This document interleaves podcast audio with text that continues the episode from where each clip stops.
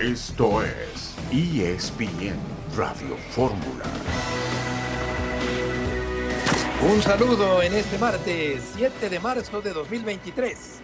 Estamos aquí en esta emisión multimedia de ESPN Radio Fórmula en octavos de final de la Champions. El Benfica le va ganando 2 por 0 al Brujas y el Chelsea le va ganando 1 por 0 al Borussia Dortmund. Eitan Benesra, buenas tardes. Buenas tardes, Beto, amigos, listos para platicar una hora en el mundo del deporte. Vamos a comentar también, hoy arranca el Clásico Mundial, es el eh, torneo de selecciones nacionales que hay del béisbol. México debuta el próximo sábado contra Colombia y el domingo juega con Estados Unidos, pero hoy en Asia arranca este torneo. Perfecto, Benes, estaremos pendientes. Eh, Chuy Corona anunció su retiro de la selección mexicana de fútbol, aunque ya resultaba poco probable que Chuy pudiera volver a ser llamado al equipo nacional. Gerardo Martino habló en un podcast que se llama Olfato de Gol en el estado de Texas, en Estados Unidos, y habla sobre el hecho de que no se ven las alarmas, las luces de alarma encendidas en el fútbol mexicano. El técnico anterior de la selección mexicana de fútbol. Héctor Huerta, buenas tardes. Hola Beto, buenas tardes, ¿qué tal, Aitán? Pues da mucho tema para platicarlo del Tata Martino y lo de lo de Chuy Corona también, es que no se había dado cuenta que la selección ya lo había retirado a él. O sea, hoy, dice él me retiro, pero ¿hace cuánto te había retirado ya? Ya la selección nacional, ¿hace cuánto que no lo llaman?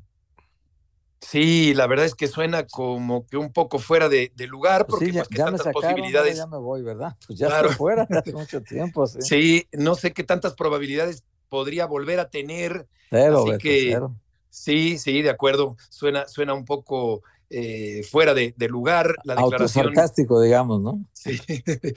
sí, sí, por parte de Chuy Corona, que ha sido un gran portero, pero lamentablemente nunca logró ser titular con la selección mexicana de fútbol en un campeonato jugó un partido de mundial, Beto. Y fue a en ningún partido, efectivamente, de campeonato mundial.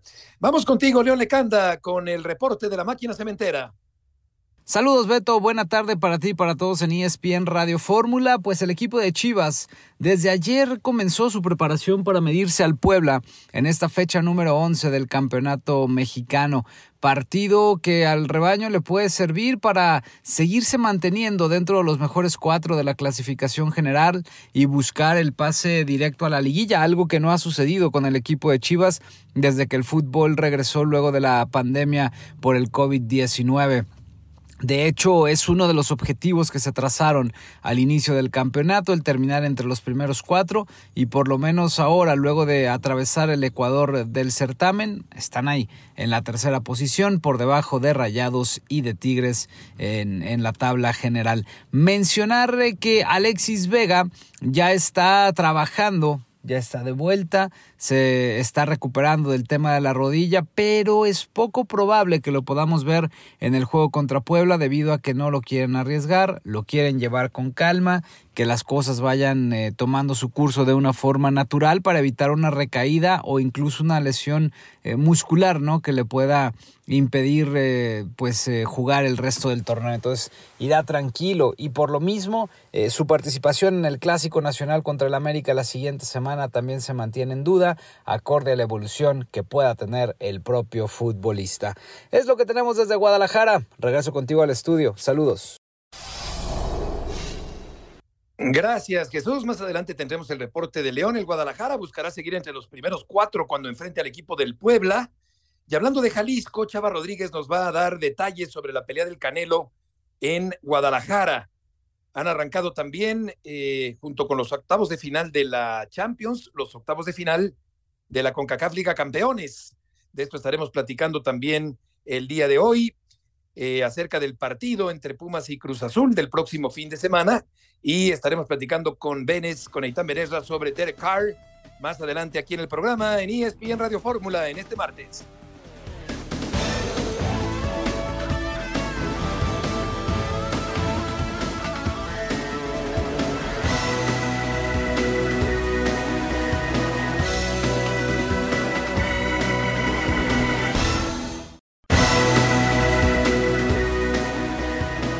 De regreso en esta tarde en ESPN Radio Fórmula, vamos a escuchar a Gerardo Martino, el técnico anterior de la selección mexicana de fútbol.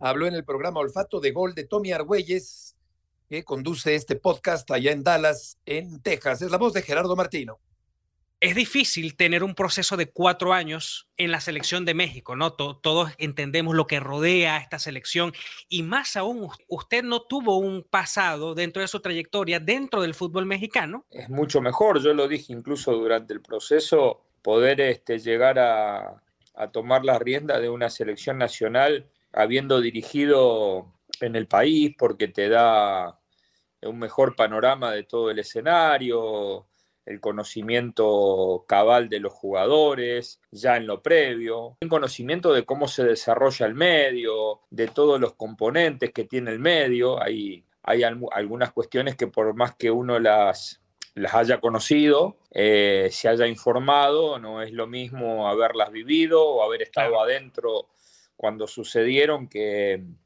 este, que alguien se las haya comentado. El conocimiento que nosotros alcanzamos en poco tiempo de, no hablemos de los futbolistas, porque eso es, el trabajo más rápido que, nosotros hacemos, claro. porque incluso empezamos a verlo sin ser entrenadores del seleccionado, del conocimiento que tenemos del fútbol y después lo profundizamos un poco más. Pero sí enseguida entendimos cómo, eh, aún en los mejores momentos, que fueron en los dos primeros años, entendimos cómo se iba a desarrollar este camino, porque intuíamos que, no iba a variar respecto a cosas del pasado y, aún hoy, estando afuera ya, lo seguimos observando. Profe, ¿qué, está, qué, ha estado sucediendo con México? Ya no es tan dominador en su confederación como antes, ¿no? A partir del segundo año ya comenzamos a hablar este, con la gente que correspondía de todas estas situaciones, de las características de, de cómo era el torneo, de las este, mayores o menores posibilidades que se le daban a los jugadores de fuerzas básicas, sobre todo teniendo en cuenta la gran inversión que hay en fuerzas básicas y la gran inversión que hace la federación para, para tener permanentemente entrenando y compitiendo a los chicos de la sub-15, de la sub-17, de la sub-20, las pocas posibilidades que tenían, inclusive después de hacer campañas importantes con con diversas categorías de selección nacional, cantidad de extranjeros, eh, las pocas posibilidades de que tenían los futbolistas nacionales de, salir a Europa. Eh, todo un poco dentro de un análisis que hacíamos de, tiempos anteriores, ¿no? Inclusive este, entendiendo mm, qué pasaba cuando la cantidad de extranjeros era, era menor, y había siete, ocho jugadores en campo mexicanos por equipo en cada partido, o entendiendo qué pasaba con, camadas importantes donde teníamos, México tenía jugadores jugando en, en, España, jugando en Italia, bueno, en Alemania, y observábamos un cierto deterioro de todas estas cuestiones conforme fue pasando el tiempo. La voz de Gerardo Martino, el técnico anterior de la selección mexicana de fútbol. Demasiados extranjeros en el fútbol mexicano, entre otros puntos que señala Martino. Yo siento, Héctor, que hay pasividad en el fútbol mexicano. Parece que los dirigentes están viendo y no ven. Y no parece que les corra prisa para hacer cambios de fondo en el fútbol mexicano. Me enteraba, por ejemplo, en Oviedo, que es altamente improbable que regresen el ascenso y el descenso en el fútbol mexicano.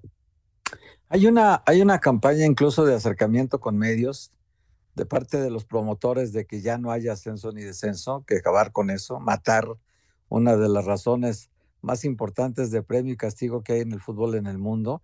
La quieren matar, hay un, hay un movimiento ya perfectamente localizable de, de los dueños que quieren matar esta, esta idea de, de que vuelva alguna vez y están tratando de cabildear con medios para que transmitan a la gente que están invirtiendo su dinero, que no es justo que a ellos los ataquen, que no es justo que, que tú inviertas un capital y esté siempre en riesgo ese capital, porque un descenso aquí en México prácticamente te, te fulmina el valor de tu franquicia a un 5 o 10%.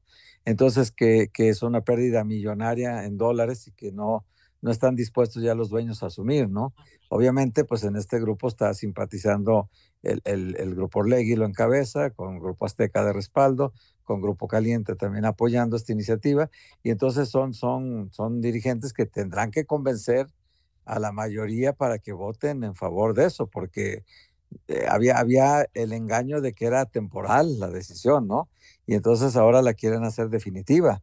Y hacerla definitiva en fútbol mexicano es acabar y matar a todos los equipos de expansión, entre ellos a tu querido Atlante, eh, a la UDG, que es un equipo de primera división prácticamente, una plaza de primera división, eh, y, y, quieren, pues quieren matarlos ya con historia, tradición y todo lo que tú quieras, pero que desaparezcan todos los equipos de Liga de Expansión y se convierta en una liga patito, ¿no? Como ya, ya prácticamente lo es. Sí, definitivamente, porque se pierde y en un sentido competitivo, deportivo.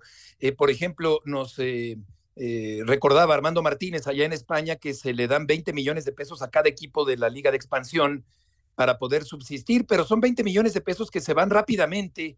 En España, por ejemplo, hay tres ascensos a la primera división y además hay un alto nivel económico en las franquicias de los diferentes equipos, de tal manera que esto es algo que habla mal, sin duda alguna, del fútbol mexicano. Sí, aunque bueno, en España también es cierto que de los, o sea, eh, para no descender están seis o siete, ¿no?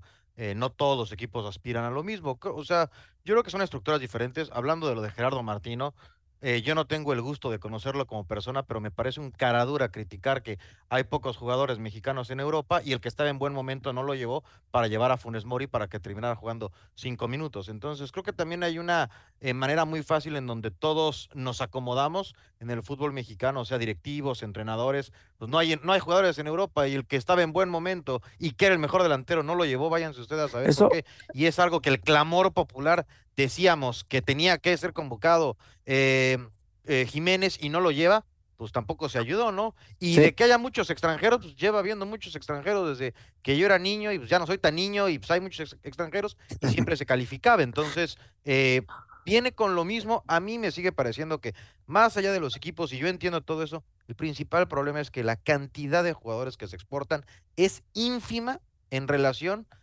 los países que verdaderamente trascienden y compiten. sí, estoy de acuerdo contigo en eso y, no ha hecho una confesión de parte de sus responsabilidades el Tata Martino. Este podcast yo lo, vi.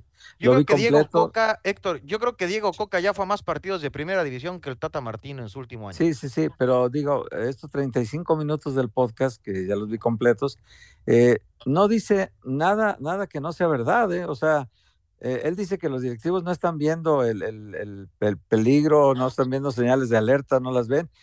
Aunque las vean, les vale, les vale madre, la verdad, no les importa corregir el fútbol mexicano. Pero es que, ellos lo quieren así, ellos lo han diseñado así. Bueno, pero es que entonces. Ya se sabe que hay un montón de extranjeros pues que juegan ocho en la cancha y a veces hay 16 extranjeros y a veces juegan 20 pero es que También entonces nos toca a nosotros pues, no romantizar eso. Los señores son empresarios, van a la suya, van a ganar dinero es así. También hay una parte, a mí me parece, entonces el muchacho de 18, de 20, de 22 años, te firma un contrato y luego me voy a Europa. Y hay gente que lo ha hecho así, como el Tecatito Corona. Y es tanta su calidad que lo convocan, porque no tenemos 50 o 60 Tecatitos Coronas, tenemos tres o cuatro. Eh, son tan pocos que el pobre Tecatito se lesionó y andábamos esperándolo al cuarto para la hora para ver si podía entrenar. Entonces, todos tenemos que cambiar nuestra manera de pensar y dejar de como dicen, ¿no? Dejar de ver a la ventana y ver al espejo. Los directivos van por la suya, no les interesa el desarrollo. Totalmente, totalmente de acuerdo. No les importa después los, fracasos de la selección, no les importa. Fueron tres seguiditos de tamaño gigantesco. la, competición eh, olímpica en París 24, de la olímpica de fútbol femenil y la olímpica de fútbol varonil. Eh, fue también el gran fracaso de la selección mexicana del Mundial. Eh, no hacemos nada para que se revierta la situación, no corregimos nada. Y así va a seguir. Y esta lucha de poder de los directivos, que ahora está fragmentada en grupos, más dividido que nunca el fútbol mexicano, y así les gusta, así lo quieren, así lo quieren. Totalmente, les pasan de noche los fracasos y no hay eh, diligencia eh, en la forma de, de actuar para tratar de revertir la situación. Vamos a escuchar a José de Jesús Corona, el portero de la máquina cementera de Cruz Azul. Mi idea es continuar en el club, eh, obviamente, pero sí le dije que iba a ser muy sincero, ¿no? Acerca de cómo me sentía eh, de mi rodilla por el tema que tuve hace, hace un año y bueno, eh, ahora me siento muy bien físicamente y eso es algo muy importante, ¿no? Para tomar esta decisión de, de poder continuar. Obviamente se tiene que hablar con la directiva, ahora con, con Oscar Pérez también, eh, el nuevo entrenador, ¿no? El Tuca también tiene que, ser parte de, partícipe de esto y bueno, pero por lo pronto estoy tranquilo, ¿no? Disfrutando de, cada momento. Son de esos partidos eh, distintos. Sabemos que, que, son esos partidos que también son de, de, las aficiones, ¿no? Y hay que respetarlos. Eh, nos queda claro también la situación en la que nos encontramos, que son dos puntos los que nos separan de, eh, del octavo lugar y, bueno, va a ser un partido fundamental. Ellos también están en la misma situación. Eh, nosotros eh, tenemos aún un, un, partido pendiente, que bueno, creo que, que, va a ser fundamental el partido del próximo sábado contra Pumas. Yo creo que va a ser un partido muy vistoso, muy agradable para las aficiones. Hablaba Chuy Corona de dejar la selección mexicana, una declaración un tanto innecesaria que sale sobrando, porque de hecho, de facto, ya no está Chuy Corona en la mira de la selección mexicana de fútbol. Vamos a ir a una pausa. Comentaremos más sobre este y otros temas en ESPN Radio Fórmula.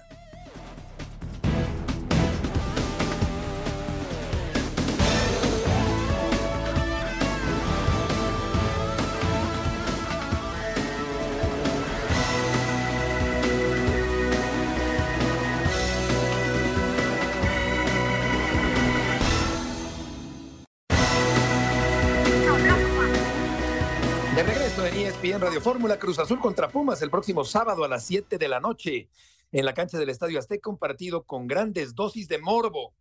Han subido los precios de los boletos para este partido, hay inconformidad por parte de la afición de la dolida afición cementera, desde 350 hasta 1.500 pesos el costo de los boletos, el más bajo y el más alto para este partido. De este juego y del retiro de Chuy Corona de la selección mexicana, nos habla León Lecanda. León, gusto saludarte.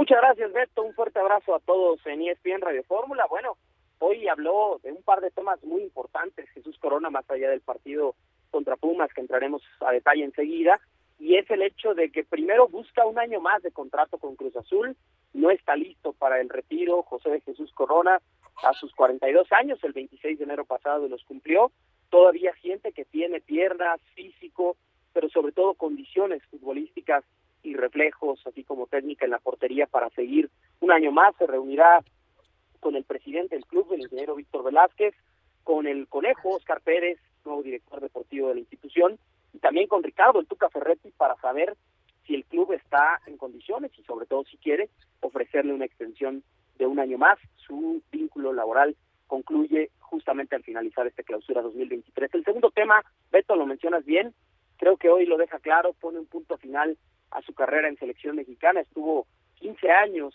de su etapa deportiva profesional en diversas selecciones nacionales, desde luego aquel gran logro del año 2012 con la medalla de oro olímpica, y hoy Chuy Corona dice, bueno, pues si no tuve una sola llamada de Gerardo el Tata Martino en el proceso anterior y en este inicio de la era de Diego Coca tampoco, pues creo que hay que ya darle paso a las nuevas generaciones y Chuy Corona pues hoy lo que ha dicho en la conferencia de prensa es que no espera ni siquiera un partido de homenaje en el tricolor.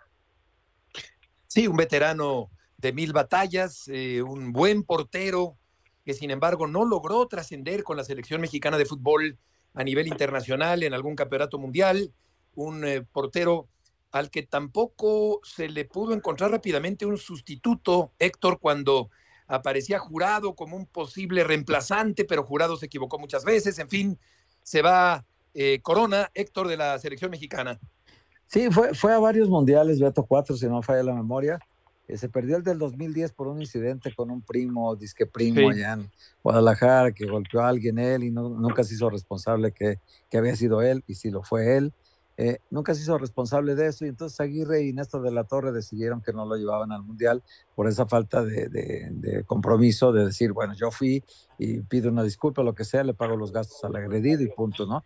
Era tan fácil el asunto y hubiera ido al Mundial. No fue por esa situación de él, no tuvo el valor de hacerlo y Víctor Garcés en ese tiempo le dijo que no, que no se echara nunca la culpa, ¿no? Bueno, total, fue muy mal manejada la situación. Eh, Héctor, Era titular, sí, era, estaba titular en un en ese gran mundial, momento. ¿eh? Sí. Estaba en un gran momento para jugar el mundial y, y- y no sé, al final terminó jugando el Conejo Pérez. Bueno, el caso es que, que Corona, eh, sin haber jugado un partido de mundial nunca, tiene el logro más importante para un portero. Ganó la medalla de oro olímpica en 2012. Cierto. Entonces, pues vaya, no, no, su paso por las selecciones nacionales no fue infructuoso, o sea, ganó algo muy importante y que lo va a llevar de por vida, ¿no? Todo ese, ese, ese, digamos que ese logro es para sus hijos, para sus nietos, para todas las generaciones de Chuy Corona. Y ha sido en lo general un gran portero en México con, con muchos claroscuros también en su carrera. Y yo te preguntaría, León, en el caso de él, sé que estaba totalmente fuera de la directiva, o sea, la directiva lo tenía totalmente cepillado de sus planes, no, no tenían, no, no querían saber, era el más alvarista de todos los jugadores de Cruz Azul.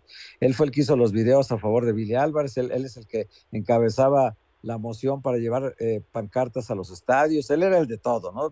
Todo este alboroto a favor de Billy Álvarez era el que lo encabezaba, por lo tanto, al grupo de Víctor Velázquez y compañía, pues no le simpatizaba nada la idea de que Chuy se quedara en el equipo. Luego después, que ya vio que era definitivo lo de Billy, que no regresaba, se fue acercando con Víctor Velázquez, fue yendo a, a Gran Sur a platicar con él y tal, tal, eh, hasta terminar ya en, en, un acercamiento en donde dice, yo no quiero salir de la institución, yo quiero seguir aquí en Cruzul muchos años, ahorita de futbolista, pero después de entrenador, de directivo, de lo que sea, pero no quiere salir de la institución, pues sabe dónde está parado, pero también ya se acabó aquel rencor de Velázquez con él y todo eso, o, o, hay todavía una posibilidad de que ya no le renueven el contrato, León?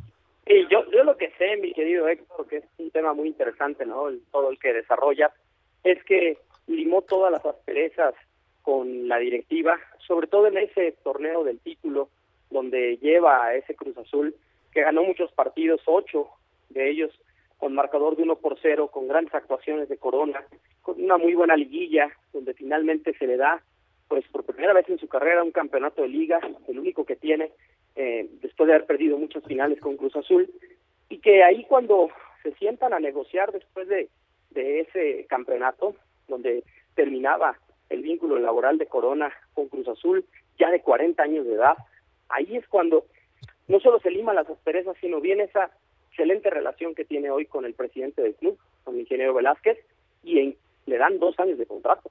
Corona, no solo uno, había estado firmando incluso desde la era Billy Álvarez, de los 37 años adelante, de uno en uno, contratos de un año, de un año, de un año, y ahí incluso le dan dos años, que es por eso el vínculo Pero que estaba todavía Álvaro Dávila, ¿no? próximo.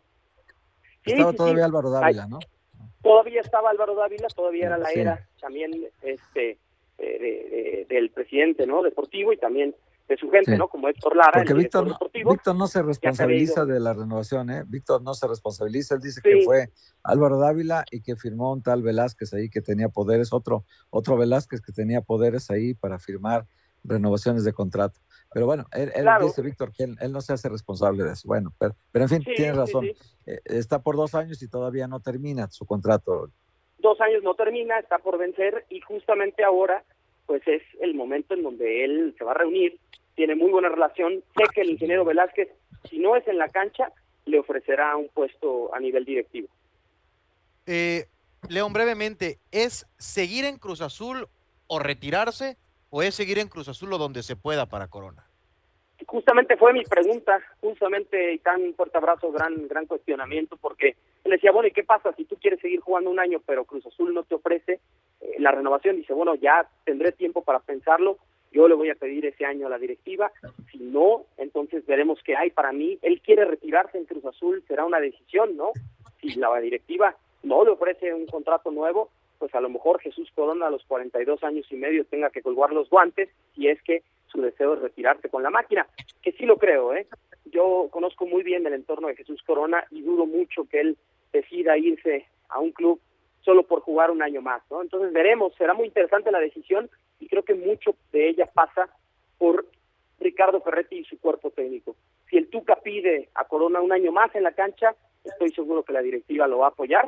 Y si Tuca dice, ya no, vamos a la renovación en la portería, juguémosla con Jurado o con Gudiño. No, entonces te aseguro que, ya tiene el año contratado. León, no te preocupes, ¿eh?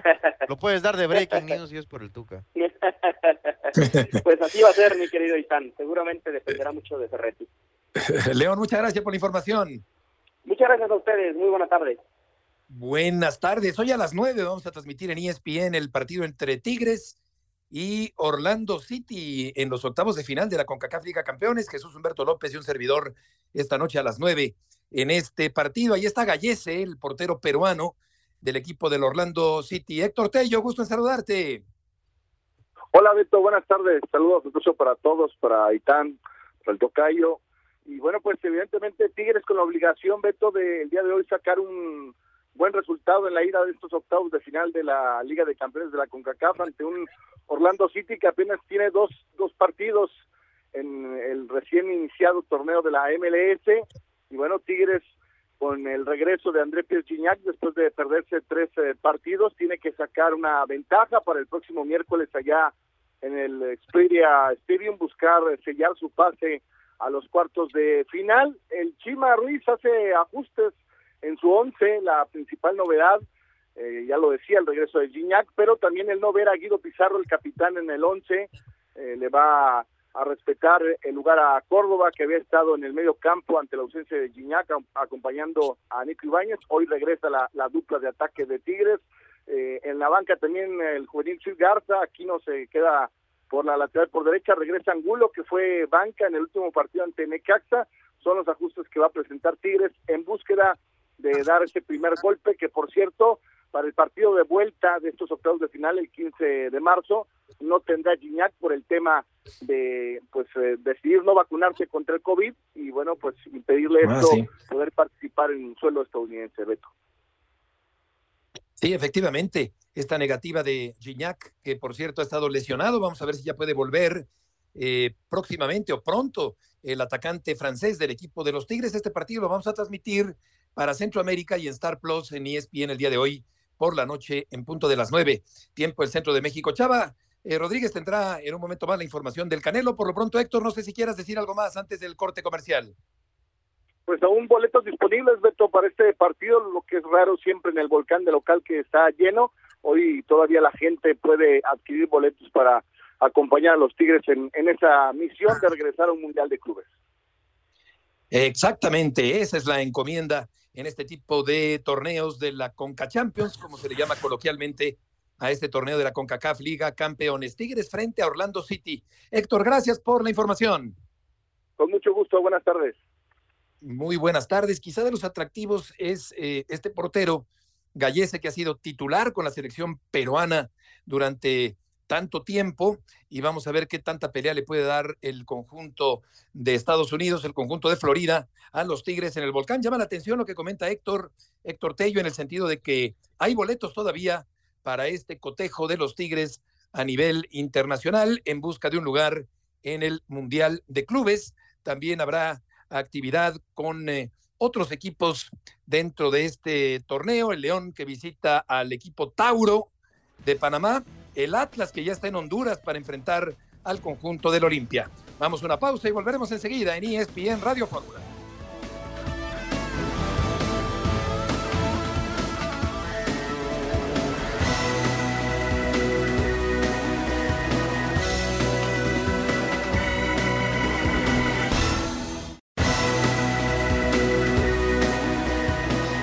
Regreso en ESPN Radio Fórmula, hay varias notas eh, periodísticas que hablan de cuánto ganó el Canelo por aparecer unos segundos, apenas unos eh, pocos instantes en la película de Creed 3.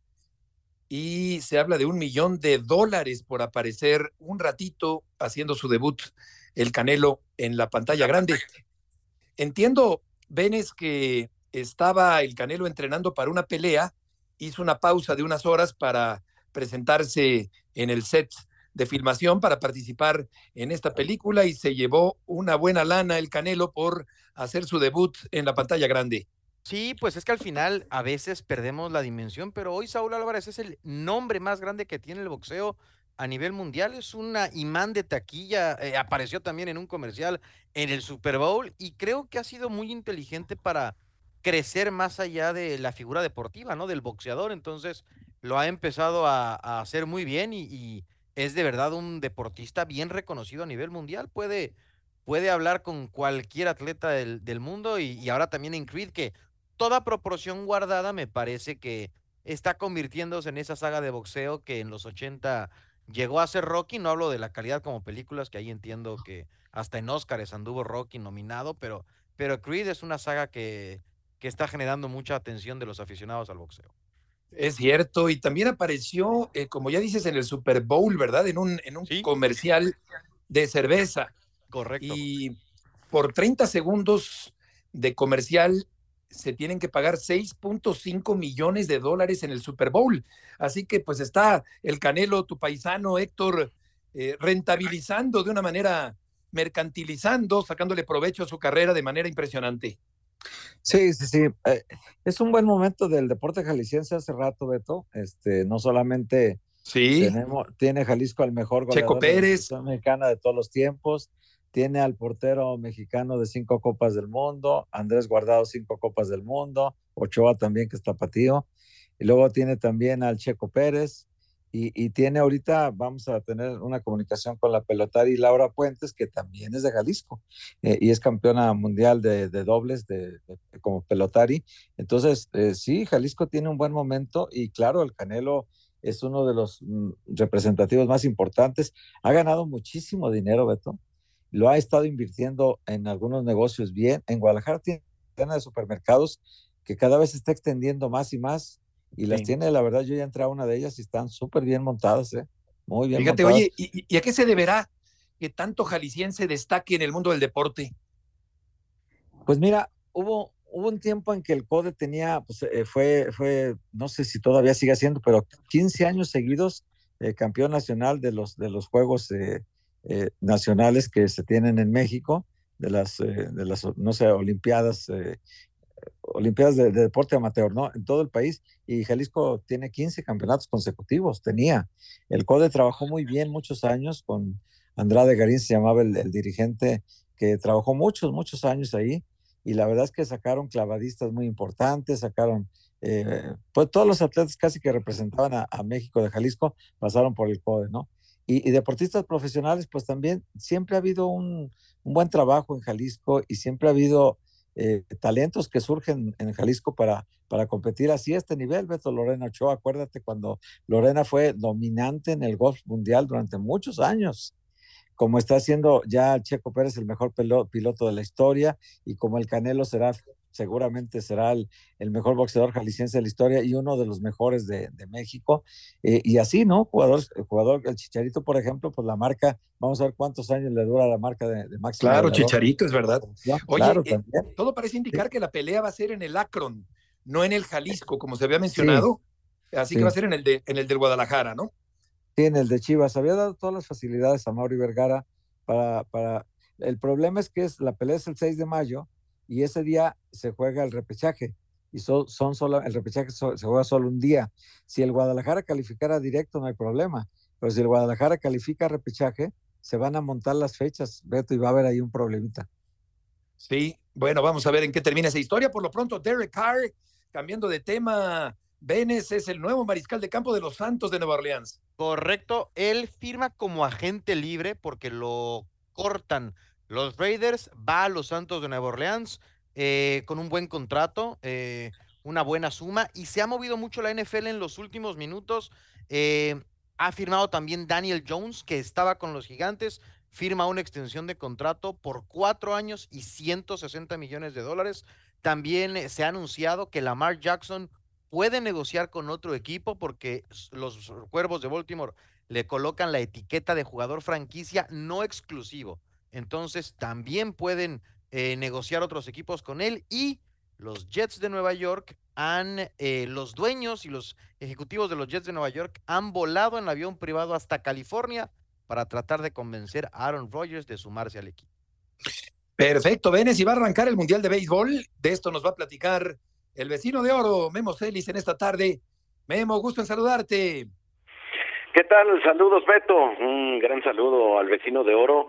Pues sí, la, finalmente la quinta edición del Clásico Mundial de Béisbol arranca esta noche, tiempo acá en la Ciudad de México, eh, es eh, técnicamente mañana, 8 de marzo, allá en Taipei, que es donde se va a llevar a cabo el primer partido, Cuba contra los Países Bajos, en el Taichung Stadium. Ya sabemos, y eso se ha respetado, hablando del formato del Clásico Mundial de Béisbol, se arranca antes allá en el Oriente, en, en Japón y en China, Taipei en este caso, eh, para que después también las sedes de Arizona y de la Florida empiecen la actividad unos tres o cuatro días después. De hecho, el equipo mexicano, pues eh, que estará basado en Arizona, inicia su participación el próximo sábado enfrentando a Colombia. Así que hoy uno de los dos grupos que están del otro lado del mundo ya comienza, recordando que en el formato por primera vez hay 20 equipos, se amplió el grupo de participantes, son cuatro grupos de los cuales avanzarán los dos primeros lugares de cada uno de los eh, sectores para jugar cuartos de final y semifinales después. México está en el grupo C, decíamos, jugando en Arizona, con Colombia, que será su primer rival, Estados Unidos, Canadá y Gran Bretaña. El grupo de la muerte, el que llama la atención, es el, grupo D, el grupo de la Florida, donde, bueno, se van a dar con todo Puerto Rico, Venezuela, República Dominicana, y además están Nicaragua e Israel, que pues tratarán, Israel ya sabemos que viene de una buena actuación en el, en el Clásico Mundial de Béisbol anterior, pero cualquiera de esos dos tratará de darle zancadillas a los grandes favoritos, insistir Puerto Rico, Venezuela y República Dominicana en ese grupo que estará en la ciudad de Miami, en la Florida. Hola Memo, ¿cómo estás? Te saluda Eitan. ¿Qué expectativas tienes para la selección mexicana? Hola Eitan, qué gusto saludarte. Pues mira, la verdad es que a mí me parece que en ese grupo México, Estados Unidos y Colombia tendrían que pelear por los dos lugares, ¿no? Por, por avanzar a la siguiente ronda. No, no, evidentemente ni Canadá ni Gran Bretaña serán fáciles, pero sí México. Me, gusta mucho el trabajo que se ha hecho, ¿no? Creo que eh, hubo una buena elección poner a Rodrigo López al frente de este proyecto.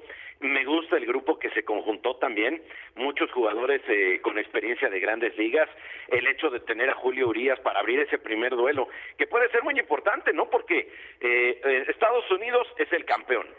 Así el segundo boleto podría estar entre México y Colombia, entonces enfrentar a Colombia de entrada y hacerlo con Julio Urias, y máxime que ahora Colombia no va a poder contar con José Quintana, que iba a ser el abridor contra México en ese primer juego, creo que le da una gran ventaja al equipo mexicano, ¿no? Yo insisto, a mí me gusta mucho el, el grupo, qué lamentable es que Alejandro Kirk, eh, el catcher de los Azulejos de Toronto, en estos últimos días pues declinó a participar, finalmente no va a estar en el equipo, pero a mí me parece que con lo que hay, insisto, con ese buen trabajo que ha hecho Rodrigo López, con, con un buen manager que ya lo ha demostrado, sobre todo en, en eh, pues en momentos de presión como Benjamín Gil, yo creo que este equipo mexicano tiende para pensar en colarse como uno de los dos de su sector. Ahora, Memo, hablando del béisbol, este deporte, que el reloj, que el béisbol está atrapando gente, el torneo, ¿cuánto crees que le ayuda o le puede ayudar al béisbol a internacionalizarse el Clásico Mundial? Mira, yo creo que, que ya lo vivimos en, en, la edición anterior, que fue hace mucho, ¿no? Después se atravesó la pandemia. Este torneo que inicia hoy tenía que haberse llevado a cabo en el 2021, pero bueno, estamos hablando de dos años de retraso. Y creo que en la edición anterior, con el hecho de, de cómo se dieron las cosas, eh, de que el equipo de Estados Unidos ganó, eh, se, se dio un primer paso que era meter a la gente de Estados Unidos en el clásico. La verdad es que la mayoría, de, incluso de fanáticos al béisbol en la Unión Americana, pues no estaban enterados o, o, lo sabían, pero no les interesaba mucho. Y ya con la cuarta edición, eso cambió demasiado, ¿no? Ya la gente en los Estados Unidos está metida de lleno. El roster del, del Team USA es un trabuco otra vez, es uno de los favoritos para ser campeón y, creo que será un buen primer paso, ¿no? Ya lo demás, pues hablábamos hace rato de Israel, que lo hizo muy bien en, en eh, la edición anterior. Sabemos que el Medio Oriente ya tiene llamada o acaparada la atención prácticamente desde los dos primeros torneos, cuando Japón se levantó con el trofeo. Y, y hablar de equipos que podrían ser protagonistas como el propio Israel, como Italia, eh, Centro y Sudamérica, pues ya sabemos que, que, se juega mucho béisbol, pero son, son pasos importantes, ¿no? Lo de, lo de Australia también, yo creo que el gran paso, insisto, se dio el torneo anterior y ahora pues vamos por una consolidación también en ese sentido de pues se dice internacionalizar al béisbol, yo diría, Itán, pues hay que meterlo ahora en Europa, ¿no? Porque pues ya sabemos que en el Medio Oriente son muy fanáticos este deporte, siguen mucho las grandes ligas, cada vez que llega un japonés o un coreano al mejor béisbol del mundo, ahí está toda la atención, y ya sabemos que en el Caribe y en América del Sur es lo mismo. Memo, muchas gracias por tus aportaciones del día de hoy. Gracias, saludos vecino y saludos a todos. Igualmente, vecino de oro, la gloria de la colonia del Valle, vemos Eris en esta tarde aquí en el eh, programa. En el gotero informativo del fútbol, eh, Lionel Messi hablaba de que le costó mucho el primer año en París. No hay que descartar que podría regresar eventualmente al Barcelona.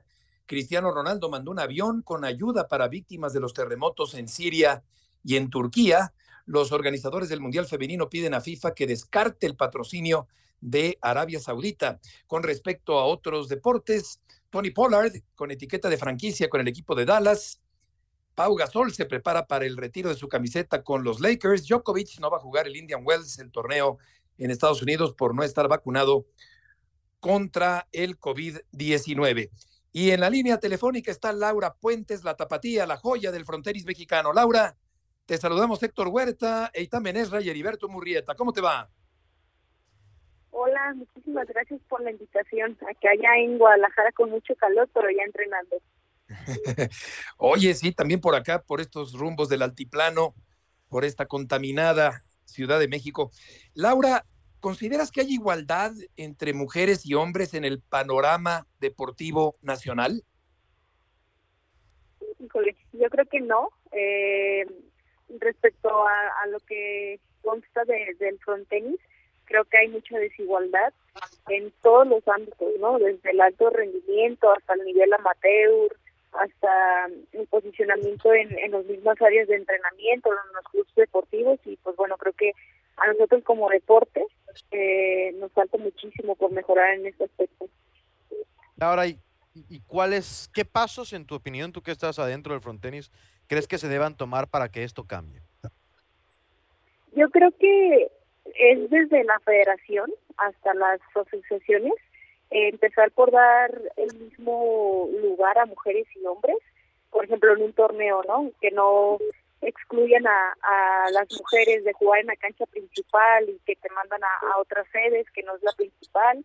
Eh, yo creo que por ahí y también eh, hacen torneos que son este, del circuito nacional y esos torneos te dan una bolsa la bolsa, la diferencia entre hombres y mujeres es abismal. A veces a los hombres les dan más de, de, del, de 10 veces más la bolsa que le dan a las mujeres, ¿no? Entonces te, te, te voy a poner números, no sé, mientras a las mujeres les dan 10 mil pesos de bolsa, a los hombres están dando 120 mil. Entonces la diferencia es abismal y creo que por ahí empezaría un gran cambio. Y pues bueno, también los patrocinadores que, que den la misma posición, tanto mujeres como hombres, y que se vayan más por resultados deportivos y no tanto por, por sí, por, por si es hombre. Hola paisana, yo también estoy en la calorada Guadalajara, te saludo con mucho gusto. Oye Laura, estaba leyendo eh, que también, por ejemplo, tú, y lo, lo, dices con mucho tino, hasta la CONADE, que hoy es dirigida por una mujer, eh, hasta en la CONADE hay, hay diferencias importantes entre una beca para un atleta olímpica que consigue algo y una beca para una subcampeona del mundo como eres tú y eres campeona del mundo en parejas y, tu beca no es ni la mitad de una, de una medallista olímpica, por ejemplo, ¿no? También en ese criterio, eh, ¿cómo lograr que, que, se establezca una igualdad? Porque bien lo dices tú, es que ser campeona del mundo, subcampeona del mundo, no es una cuestión de todos los días y no es fácil. Sí, la verdad es que, híjole, eso es un tema un poquito complejo. Eh, en mi caso pues soy deporte no. Entonces mi, los estímulos son mucho menos y la verdad es que yo siempre lo digo, ¿no? Este, seas deporte o no olímpico, pues la preparación es la misma, ¿no? Y a veces hasta es más difícil prepararte siendo deporte no olímpico porque tienes menos eh, marcas que te patrocinan, tienes menos eh, medios de comunicación que te volcan a ver, tienes menos eh, pues apoyo económico para ir a las competencias, entonces la preparación pues se vuelve un poquito más difícil. Entonces, pues sí, desde mi punto de vista, creo que eh, deberían de modificar un poco los criterios y, y pues eso, o sea, fijarse realmente en, en el resultado, ¿no? Y, pues bueno, este también yo creo que, que un factor pues muy importante es todos por igual, ¿no? Y al final pues la medalla también va para México y la cuentan como como si fuera una medalla mundial de sea el deporte olímpico o no olímpico, entonces pues, también creo que eso debería de tomarse en cuenta. Qué importante todo lo que dices, Laura. Pues eh, gracias por tomar la llamada. Muchas felicidades por el logro del trinquete del Campeonato Nacional del fin de semana y muchas gracias por tomar esta llamada. No, muchísimas gracias a ustedes por la invitación. Que te vaya muy bien. Laura Puentes, esta tarde en ESPN Radio Fórmula. Terminó el juego del Benfica y el Brujas. Termina con marcador de cinco goles por uno a favor del equipo portugués. Octavos de final de la Champions. El Chelsea, Héctor, derrotó al Borussia. Bueno, está por terminar. Al Borussia Dortmund le va ganando 2-0, minuto 84. Estaría avanzando el equipo del Chelsea.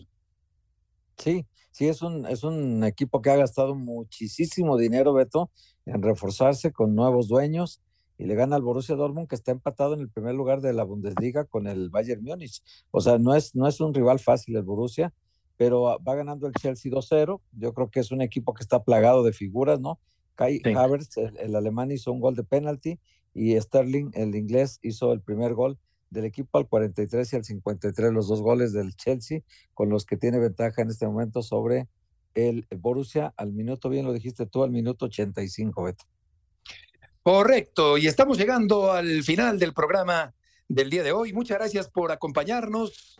Héctor, Eitan, buenas tardes, que les vaya muy bien, hasta mañana. Abrazo, abrazo para ambos. Abrazo. Igualmente, buenas tardes.